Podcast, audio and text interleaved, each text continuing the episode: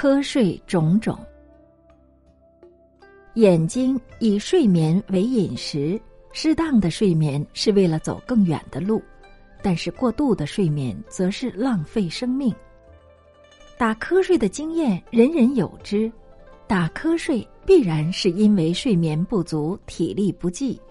学生读书会打瞌睡，开会的人也会打瞌睡，上班的时候会伏案打瞌睡。驾驶车辆的人处于千钧一发之际，也会打瞌睡。有的人会打瞌睡，有的人不会打瞌睡。会打瞌睡的人，让你不知道他在打瞌睡；不会打瞌睡的人，睡相百态，煞是有趣。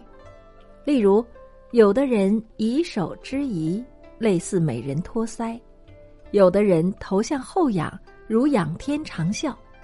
有的人频频点头，如小鸡啄米；有的人左右晃动，如学子读书；甚至不会打瞌睡的人，鼾声如雷，扰乱众人。这就是不懂得打瞌睡了。儒门的孔子不喜欢人打瞌睡，例如弟子宰我在上课的时候，竟然打起瞌睡来，并且发出有节奏的鼾声。孔子当众不客气的责备说：“朽木不可雕也，粪土之墙不可构也。”佛陀也不喜欢弟子打瞌睡。阿那律曾经为了打瞌睡，被佛陀批评说：“多多汝好睡，罗师蚌壳类，一睡一千年，不闻佛名字。”甚至有一次，在一场法会中，年老的比丘因为疲倦打瞌睡，而年轻坐在后座的沙弥反而正襟危坐、威仪端庄。佛陀就有感而发的问道：“何谓长老？”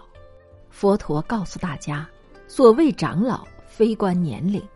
有的人出家三十年都在睡眠中过去，不如出家三年都在修行办道。”这才叫长老。现代的人生活忙碌，疲劳过度，容易打瞌睡。为了不在公众面前出现打瞌睡的毛病，当瞌睡虫来的时候，有的人涂抹绿油精、万金油，有的人用铅笔撑住桌面，有的人用牙齿咬破舌头，有的人用手指掐自己的大腿，更有的人干脆站起来。此节说明瞌睡难以对付也。有的人只要集会他就打瞌睡，只要读书他就打瞌睡，不但出现懒惰之相，也是一种病态。佛教教人过修行的生活，要合乎中道，不可过度。例如，弹琴，琴弦太紧容易断，琴弦太松弹不出声音。所以，凡是工作忙碌的人，及好打瞌睡的人，在忙睡劳逸之间如何游走，就看各自用心了。